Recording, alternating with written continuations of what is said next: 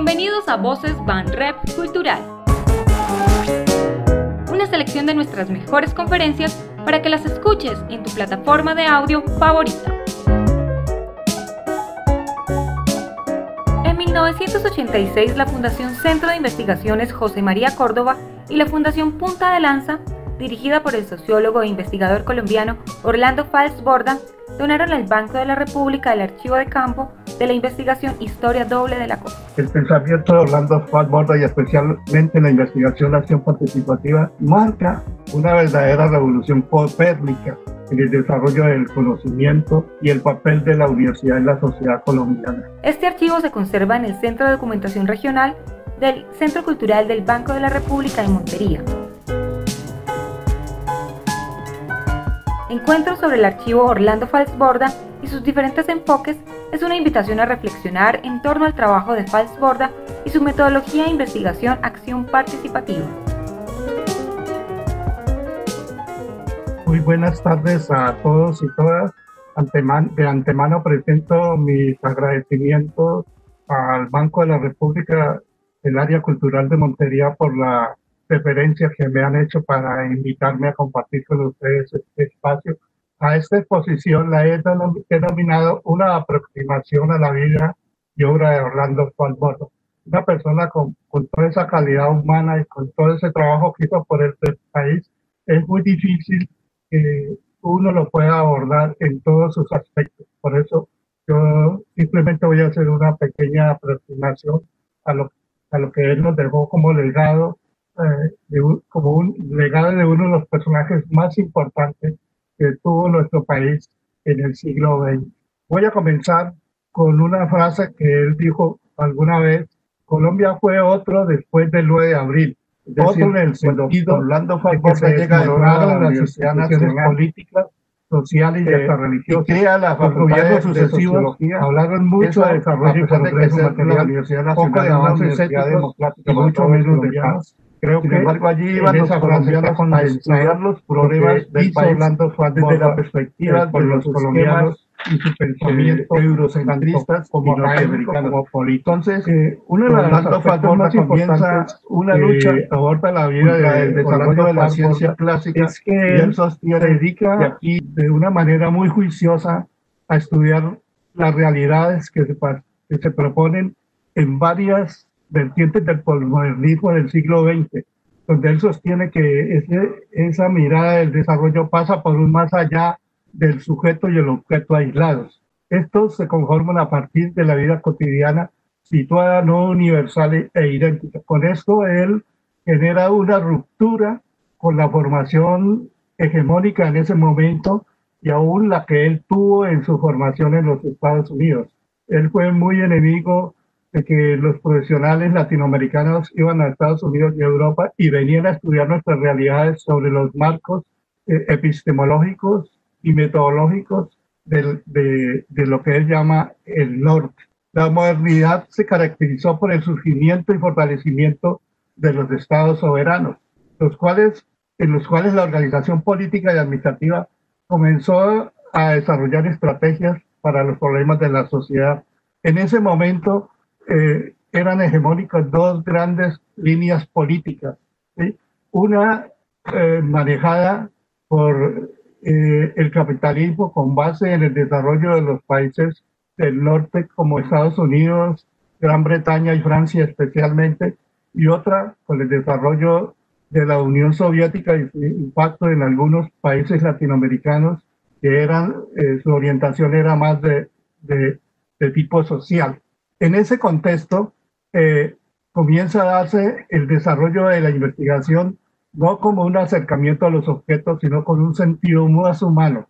Entonces, podemos decir que desde su aparición en la faz de la Tierra, el ser humano siempre ha mostrado curiosidad por entender los fenómenos de la naturaleza y comprender su papel en el mundo.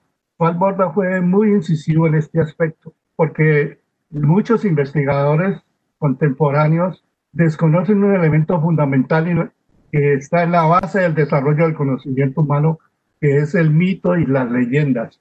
Juan Borda defendió el sentido del, para la formación del conocimiento que tienen los mitos. Y quien quiera estudiar el desarrollo de la ciencia en estos momentos tiene que llegar inicialmente a los mitos. La investigación ha sido uno de los logros más importantes de la humanidad y sin duda alguna es el factor determinante del desarrollo de, y transformación del conocimiento a lo largo de la historia. En esa historia llegamos nosotros al, al renacimiento, donde el interés por el conocimiento adquiere un inusitado impulso.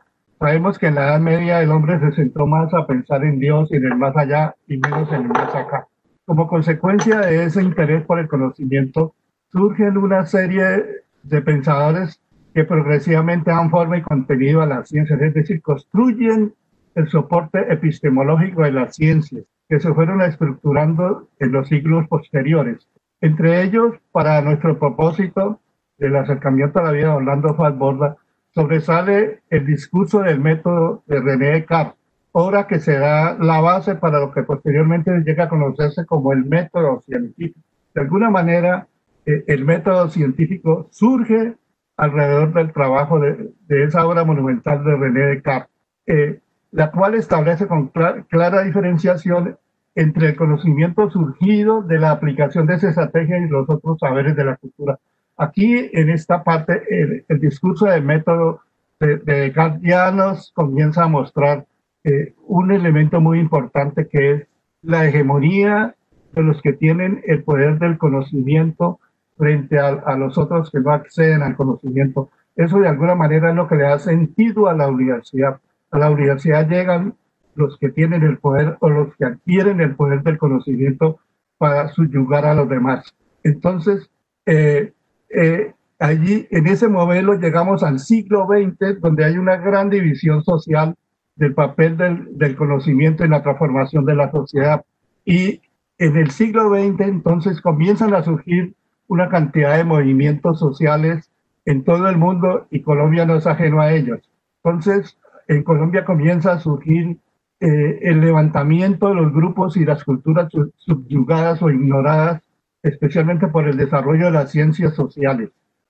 Dentro de esas ciencias sociales hay que destacar dos que juegan un papel muy importante, eh, de alguna manera, en la revolución del conocimiento, que son la antropología y la sociología, que comienzan a consolidar una lógica ampliada para los estudios de los problemas de la humanidad. Hasta ese momento los problemas de la humanidad venían siendo estudiados por el método científico de las ciencias naturales, donde se le dio mucho un papel preponderante a, la estadística y, las matemáticas. Y para decir de algunos, el mismo Asfalt Borda en alguna conferencia nos dijo que la sociología que él había desarrollado iba en contra de esa tendencia muy marcada de poner a los números a decir cosas que ellos no pueden decir.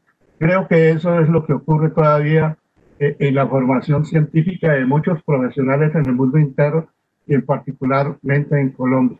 En cada contexto y a partir de mediados del siglo pasado, al fervor de los movimientos sociales, que ya estaba hablando de ellos, surge y se desarrolla una nueva manera de producir conocimiento, que es la investigación-acción participativa, la cual aprisiona conceptual y metodológicamente los sueños y anhelos de transformación de grandes sectores sociales que quieren construir su propia historia, porque hasta ese momento, eh, lo que, y todavía sabemos que la historia que nos dan la historia de Colombia no es la historia de nosotros, sino historia que ha sido construida por otros. ¿sí? Eh, esos movimientos sociales han, han contribuido a que la ciudadanía pueda hacer el desarrollo del centro y de la participación social, ¿ya? sobre todo en el país. Vemos cómo todos los logros que se han dado después de la constitución del 91 han priorizado y han puesto en visibilidad eh, la participación ciudadana de todos los colombianos. La investigación acción participativa desde, sus inicios orientó su camino hacia la construcción de los fundamentos conceptuales y estrategias metodológicas que integraran teoría y acción para encontrar solución a los problemas sociales. El, el, método cuantitativo del, del, positivismo que se desarrolló a partir del trabajo de René Descartes dividió el objeto y el sujeto de la investigación y para y quiso ser objetivo y para dar ese criterio de objetividad entonces desarrolló una serie de estrategias que querían ser objetivas como fueron los muestreos toda la estrategia, toda la teoría del muestreo, los métodos estadísticos eh, y las inferencias que se podían hacer a partir de eso, con una, con una categoría que decía que eso era la verdad. Y a partir de allí comenzaron a construir eh, algunas leyes fundamentales, explicaciones que se ganaban científicas que eran verdaderas y no podían ser rebatidas eh, por nadie. ¿ya? Entonces, eh, desde esa perspectiva, era muy difícil estudiar los problemas sociales, sobre todo el caso de, de un problema que ha sido permanente en la sociedad colombiana, como es el estudio de la violencia. Aunque la investigación acción participativa tiene su origen en el siglo XX, yo pudiera decir, como, al igual que muchos pensadores, que la investigación acción participativa es una estrategia investigativa cuyo origen está en América Latina y que de allí se han hecho muchas contribuciones al pensamiento humano, pero los mismos estudios de Fat Borda indican que la investigación acción participativa eh, viene de mucho tiempo atrás, desde los tiempos pretéritos, porque eh, eh, desde tiempos atrás se vio ese deseo de rescate y reconocimiento de los conocimientos que se dan en la vida cotidiana, de las luchas sociales y de los procesos comunitarios. Juan Borda narra, por ejemplo, que los mayas en México, en México y Guatemala, muchos de, de lo que ellos hicieron lo pudiéramos ubicar como los cimientos de la investigación acción participativa. Y allí está, por ejemplo, cómo ese desarrollo colectivo lo llevó a plasmar pues toda eh, una historia muy cargada de sentido y valor para los latinoamericanos y particularmente para los centroamericanos. El desarrollo histórico de la investigación de acción participativa nos muestra una acumulada de aproximaciones epistemológicas y metodológicas que progresivamente se han ido alejando de los marcos que concibe la ciencia clásica. Yo diría que de alguna manera el pensamiento de Orlando Falborda y especialmente la investigación de acción participativa marca una verdadera revolución copérnica en el desarrollo del conocimiento y el papel de la universidad en la sociedad colombiana. Es decir, cuando Orlando Falborda llega de nuevo a la Universidad Nacional eh, y crea la Facultad de, de, Sociología, esa, a pesar de que ser la Universidad Nacional una universidad democrática para todos los colombianos, sin embargo, allí iban los colombianos a estudiar los problemas del país desde la perspectiva de los esquemas eh, eurocentristas y norteamericanos. Entonces, Orlando Falborda comienza una lucha contra el desarrollo de la ciencia clásica y él sostiene que aquí en nuestro medio hay conocimiento que vale la pena ser estudiado y que ese conocimiento es tan importante como el que, entre comillas, se llegó a denominar el, conocimiento científico. Entonces, Juan dice que el conocimiento que, tienen los pueblos aporta mucho y que en la medida en que los investigadores dan apertura a esos conocimientos, la ciencia se enriquece y aporta más elementos para su comprensión y desarrollo de la sociedad. Orlando Farborda eh, hace una gran ruptura también en su campo de formación, que es la sociología. Hasta mediados del siglo XX, la sociología convencional se caracterizaba por seguir los parámetros investigativos de las ciencias tradicionales, es decir, los profesionales formulaban problemas, establecían marcos teóricos de referencia y los sujetos investigados solo tenían la, la función de suministrar datos y los resultados de las investigaciones no se llevaban a las comunidades, sino que se presentaban en eventos en las comunidades académicas. Esta tradición todavía aún subsiste eh, eh, en el contexto de muchas universidades latinoamericanas. Eh, el desarrollo del enfoque sociológico en América Latina, pues necesariamente tiene su principal representante en Juan Borda, quien dedicó gran parte de su vida al estudio de los problemas de las comunidades campesinas, indígenas y afrodescendientes de nuestro país cuyos hallazgos son reportados en la literatura que dejó como legado para su país y el resto de Latinoamérica y de Europa.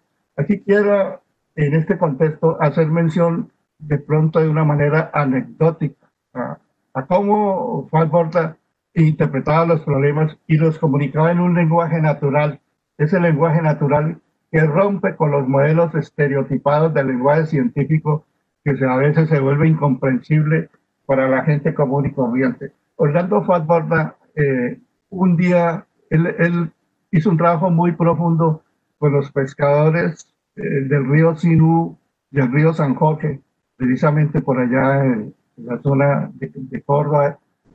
Entonces, él se dedicó a estudiar lo que llamó la cultura anfibia. La cultura anfibia, para ese concepto que creó Juan Borda, es la cultura de los hombres pescadores que viven a los orillos de los ríos, de las ciénagas, de las lagunas.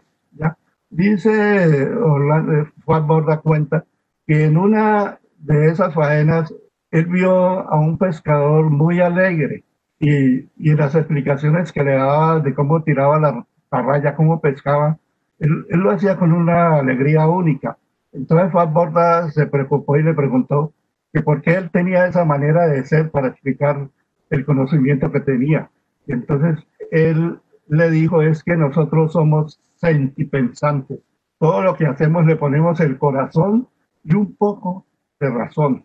Ese pensamiento de ser sentipensante, como dice Falborda, se lo apropió otro pensador latinoamericano y de pronto hay un, texto muy lindo que se llama así, ser sentipensante. Orlando Falborda es uno de los pensadores contemporáneos que ha tenido un sobre impacto muy nutrido, muy importante en el desarrollo de la sociología como ciencia social en el contexto universal latinoamericano y colombiano en particular. Y es necesariamente considerado como el padre y uno de los gestores de la investigación acción participativa.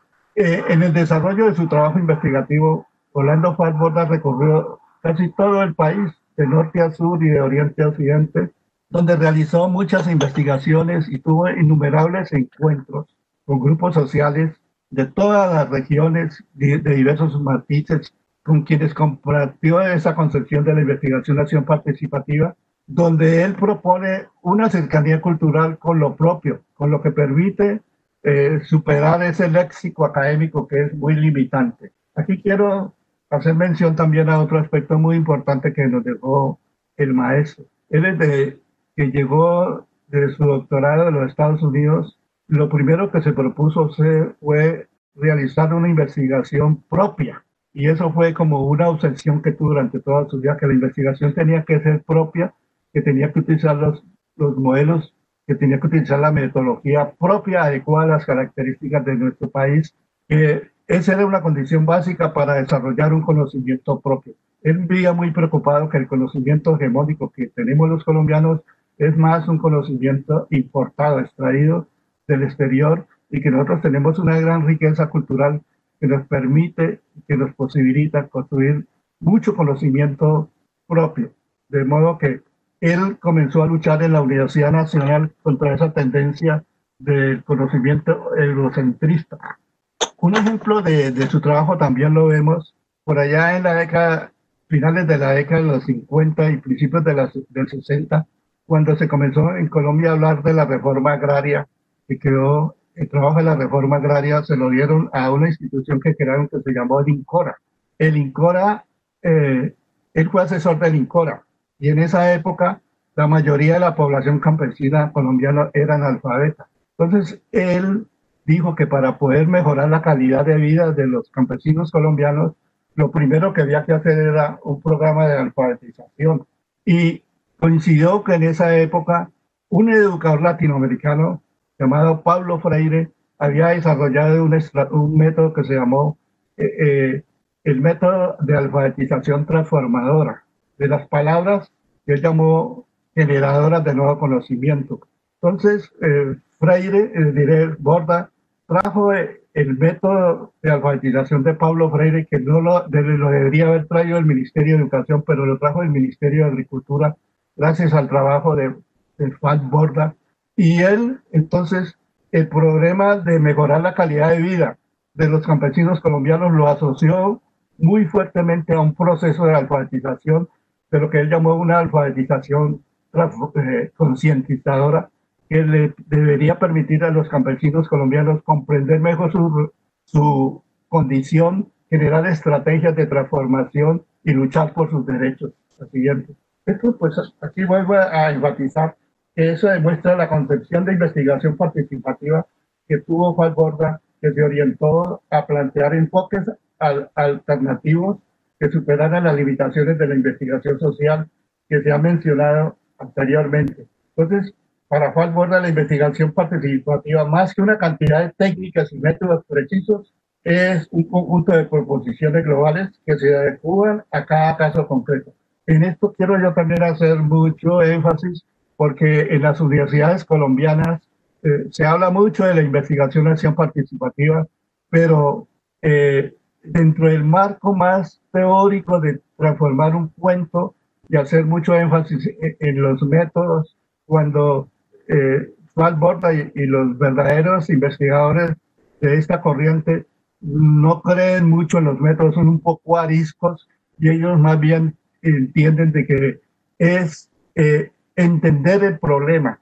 Y entender el problema es acercarse a, a, las personas que viven el problema porque ellos nos pueden dar una mejor información del problema, nos pueden orientar y que en ese caso lo que impera en el trabajo investigativo es una relación dialógica bastante horizontal entre las comunidades y los investigadores y necesariamente en cada comunidad los problemas tienen unos matices particulares que por lo tanto no es posible aplicar una sola estrategia metodológica a cada caso. Yo creo que ese es uno de los grandes errores que hemos incurrido muchos investigadores en este país, que hemos tomado la investigación acción participativa como un, como un, un recital de normas y de pasos que hay que seguir milimétricamente. Nada más opuesto a la investigación acción participativa, que es la tendencia a hacer las cosas rígidas. Eh, posteriormente, en la década de los 90 del siglo pasado, su mayor eh, preocupación fue pensar en los procesos de descentralización del país a, a, partir de la promulgación de la Constitución del 91. Paz Borda sostuvo que el ordenamiento territorial que tenemos en Colombia no responde a la realidad del país, que hay muchas regiones que eh, tienen vínculos con otras y que lo que hizo esa distribución del país, así como la tenemos hoy en día, fue romper los vasos comunicantes que hay entre muchas comunidades. Él llevó a la Asamblea Constituyente el, un elemento fundamental que era la regionalización del país a partir de criterios culturales. Y afortunadamente eso no se ha colmado, no se ha logrado hasta el momento. Por allí vi la semana pasada que nuevamente en el Congreso están reviviendo el, estudio de la distribución territorial de Colombia para proceder a realizar un proceso de regionalización que esté más acorde con las necesidades y potencialidades de los habitantes de las regiones. Por otro lado, eh, Borda desde muy temprano comenzó a sostener una tesis que toda investigación tenía que tener dos características, que tenía que ser un trabajo serio y riguroso y respetuoso y que necesariamente tenía una opción política. Muchos investigadores generalmente dicen, cuando se les pregunta en qué política, en qué eh, opción política ubican su trabajo, dicen no, que ellos son neutrales, que ellos son apolíticos. De, de todas maneras, Falborda y muchos investigadores de esta corriente sostienen de que ningún ningún investigador es neutral, de que ninguna investigación es neutral y que el investigador desde el punto de vista ético tiene que comprometerse con un trabajo por la defensa de los derechos de los grupos y seguir la investigación hasta su final. Orlando Falborda nos dio el ejemplo cuando él estuvo en el INCORA y se dio cuenta que con el Frente Nacional eh, la reforma agraria, como decía un pensador, la congelaron, la llevaron a un enfriador y la mataron hasta nuestros días. Inmediatamente Orlando Juan Borda se retiró del gobierno de, de, Incora porque no compartió esa manera de, manejar inadecuadamente una promesa que se le había hecho al campesinado colombiano. Eh, los planteamientos y reflexiones de Juan también fueron asumidas por un grupo significativo de educadores interesados en que la escuela lograra un espacio donde se vivencien los valores de la tolerancia, el respeto, la democracia y la justicia social. Así fue que se fue construyendo un puente muy importante entre la sociología de la educación de Borda y la educación, especialmente el trabajo de la educación popular que desarrolló Paulo Freire en el donde Pablo Freire sostenía la necesidad de construir una pedagogía emancipadora, liberadora, que rompiera con los lazos de la educación bancaria que hemos tenido no solamente Colombia, sino todos los países latinoamericanos desde la llegada de, los españoles. ¿ya? En el año 1997-98 eh, se hizo en Cartagena un, un, congreso muy interesante que se llamó Convergencia. Eh, fue organizado por Orlando Fat Borda y allí se le iba a rendir un homenaje a Pablo Freire, ese ilustre educador latinoamericano que hoy en día está orientando muchos procesos y estrategias de cambio de educación, no solamente colombiana, sino del mundo entero. Infortunadamente, Freire murió un mes antes del evento. Y aquí quiero también mencionar otro hecho. Eh, Pablo Freire y Orlando Fatborda se conocieron mucho antes de este hecho. Desde sus primeros trabajos ellos tuvieron un contacto eh, permanente sobre sus reflexiones sobre la problemática latinoamericana, porque para eh, Fatborda la educación era un papel importante en el desarrollo social del país. Eh, según la historia, Pablo Freire fue el director de un grupo muy poderoso que lidera, procesos de estudio y de transformación educativa que se llama el CEAL. El CEAL es el Consejo de Educación Popular de América Latina. Se llamaba antes Consejo de Educación de Adultos de América Latina. Después de que Pablo Freire terminó su periodo, él propuso a los demás representantes de los otros países que había que hacerle un reconocimiento a Orlando Fatborda. Y entonces se nombró como director del CEAL, como presidente del CEAL, al maestro Orlando Fatborda. En su periodo se creó una revista que todavía subsiste, que es tal vez la mejor revista educativa de América Latina, que se llama La Piragua. Se pusieron La Piragua en reconocimiento al maestro Orlando Fatborba. Mucha gente dice, ¿y por qué una revista de educación popular se llama La Piragua? Y la piragua tiene que ver más con, la música y con el baile. Pues la piragua es el, reconocimiento de que la piragua representa los anhelos y los sueños de los pueblos, no solamente de la costa atlántica colombiana, sino de los pueblos latinoamericanos. Los planteamientos y reflexiones del maestro Orlando Fatborda poco a poco fueron siendo asumidas por grupos de educadores interesados en lograr que la escuela fuera el espacio donde se vivencien los valores, el respeto a la democracia y la, y la justicia social. En este trabajo de la justicia social lo acompañó uno de sus discípulos, que a la larga me parece que ha sido uno de los principales promotores de la sociología de la educación desde la perspectiva de Fat Borra. Hago referencia a un maestro colombiano, Rodrigo Parra Sandoval, que se ha dedicado, siguiendo un poco los pasos de Paz Borda, a hacer como una radiografía bien sistemática de lo que ha ocurrido en la educación colombiana.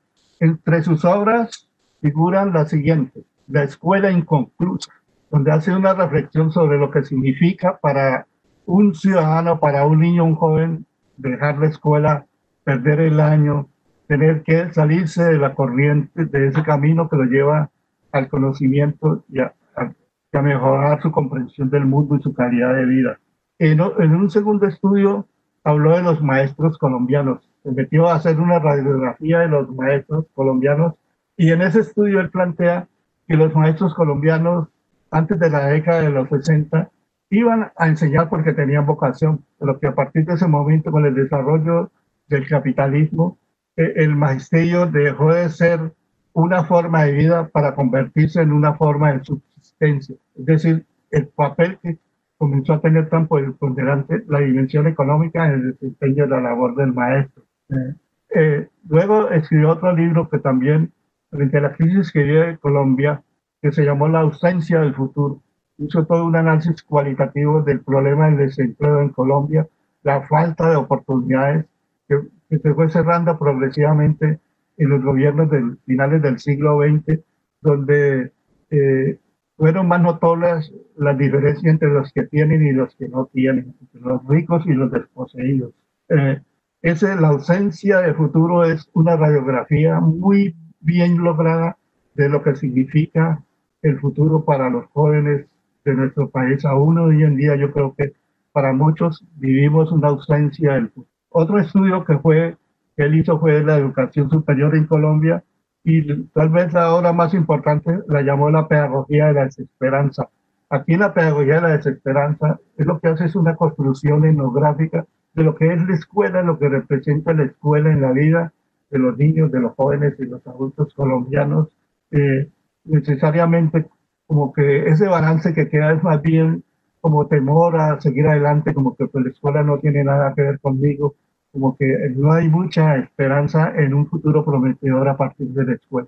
Eh, el, el, estudio de la violencia en Colombia fue tal vez la obra más importante que hizo el maestro Orlando Fuad Borda, eh, quien este estudio lo hizo en compañía de Monseñor Germán Guzmán y Eduardo Baña Luna, Luna que también era profesor de la Universidad eh, Nacional. De acuerdo a un estudioso campo, se dice que es el estudio de la violencia en Colombia es reconocido como el estudio social más importante que tuvo más impacto en la sociedad colombiana en el siglo XX. La siguiente quiero compartir con ustedes un texto que escribió el maestro Fals eh, Borda en ese momento. Eh, al presentar el prólogo de esta obra. Dice, para la sociedad colombiana, el problema de la violencia es un hecho protuberante. Muchos lo consideran como el más grave peligro que haya corrido la nacionalidad. Es algo que no puede ignorarse, porque irrumpió con machetes y genocidios bajo la égida de guerrilleros con sonoras, sonoros sobrenombres en la historia que aprenderán nuestros hijos, porque su huella será indeleble en la memoria de los sobrevivientes y sus efectos tangibles en la estructuración, conducta e imagen del pueblo de Colombia. Por lo mismo, un problema social de tal magnitud no podría ser ignorado, por la Facultad de Sociología, que era en el mismo lugar de los hechos, allí en la Universidad Nacional, pues, donde hubo tantos problemas con los estudiantes siguientes. Como ya lo había dicho, Orlando Fanborda fue el gestor de la sociología un estudio de la sociología de la educación propia de Colombia, que reconociera entonces eh, lo que somos los colombianos y el papel que ha significado en la escuela en nuestro país. ¿sí? Entonces, eh, ese trabajo que ha hecho Orlando Falborda, Rodrigo Parra Sandoval y otros investigadores han sido fundamentales para dinamizar los procesos educativos y la promoción de muchas experiencias de innovación educativa centrados en el momento de los procesos participativos de las comunidades, eh, la, la, mayoría de las cuales se han hecho fuera de los marcos regulares de la educación formal en Colombia, en lo que se llama la educación popular. Un balance de los principales aportes de Orlando Forborda a la sociedad colombiana, con esto ya estoy llegando al final, es incuestionable el gran aporte del maestro Orlando Borda como sociólogo, como historiador, educador político y humanista de la sociedad colombiana, especialmente en la segunda mitad del siglo XX. Podemos mencionar entre ellos lo que ya hemos dicho, el desarrollo del paradigma de la investigación participativa como un enfoque típicamente latinoamericano. Yo creo que los latinoamericanos nos tenemos que sentir muy orgullosos de que la investigación-acción participativa, que es el modelo hegemónico en este momento, tiene sus raíces acá entre nosotros. Y uno es su gestor, el maestro Juan Borra. Con respecto a la formación profesional, desarrolló una propuesta que rompía con el modelo hegemónico que concibe la formación superior como un camino para el ascenso social.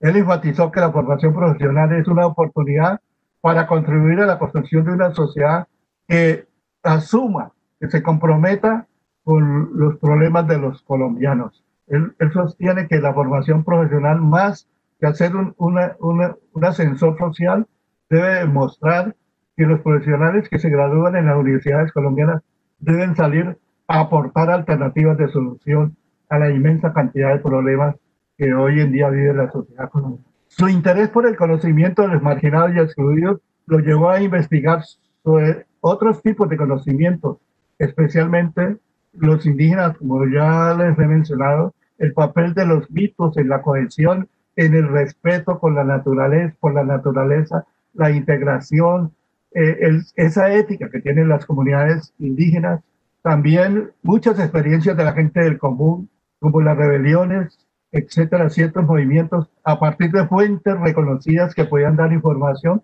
pero que esas fuentes no son valoradas en los ámbitos académicos del país.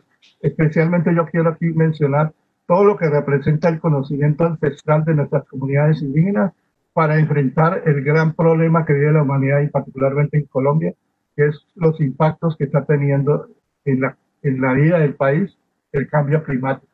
El reconocimiento de que el acto investigativo siempre tiene una intencionalidad política. Eso Juan Borda lo sostiene a lo largo de todas sus obras.